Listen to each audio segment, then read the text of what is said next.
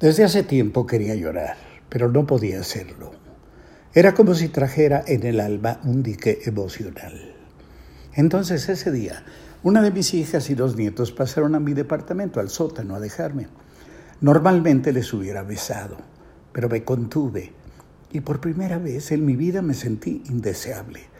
Ahora era yo un indeseable, un vehículo de contagio. Ya en mi departamento me tumbé de costado en la cama y reanudé la relectura de El amor en los tiempos del cólera de García Márquez. Entonces, de pronto, aquel dique emocional me reventó en el alma y comencé a llorar, a llorar, a llorar como hace mucho no lloraba. Recordé el principio del libro La ciudad de la alegría de Dominique Lapierre, cuando un padre expulsa, ahuyenta de su casa a su hija más pequeña, una frágil muchachita de unos 10 o 12 años, que desde la vereda lo mira suplicante. Vete, hija, los dioses te han marcado, vete. Más que escuchar, la niña siente aquel portazo inapelable que estremece todo su cuerpo, todo su cuerpecito, y echa a caminar sin saber hacia dónde. Los dioses habían marcado, sí, su piel con las primeras pústulas de la lepra. Hoy millones y millones de personas en todo el mundo somos como aquella niña, injusta, irrazonablemente, inesperadamente. Somos cada uno un vehículo de contagio, mensajeros de la muerte. ¿Qué dioses nos han maldecido? ¿Qué Dios señala y expulsa así a sus propios hijos.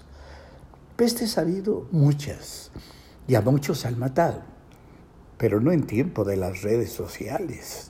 Hoy los pequeños teléfonos nos muestran en bombardeo continuo lo profundo de la tragedia. No sabemos, no entendemos, no comprendemos. Y la incertidumbre agota. La maravillosa inmediatez de las redes nos agobia. Quédate en casa. Pero es que muchísimos no tienen casa. Y ya tampoco trabajo. Una mujer recorre las calles vendiendo globos multicolores. La veo desde, desde mi casa. Pero las calles grises están vacías, están desoladas. ¿Qué van a comer sus hijos? Cierro el libro, enciendo la televisión y veo que en el canal 9 se transmite la misa desde la Basílica de Guadalupe oficiada por el cardenal no, no, sé qué.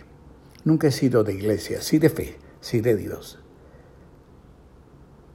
Entonces intento rezar, pero mi voz es apenas un susurro. Padre nuestro, que estás en los cielos.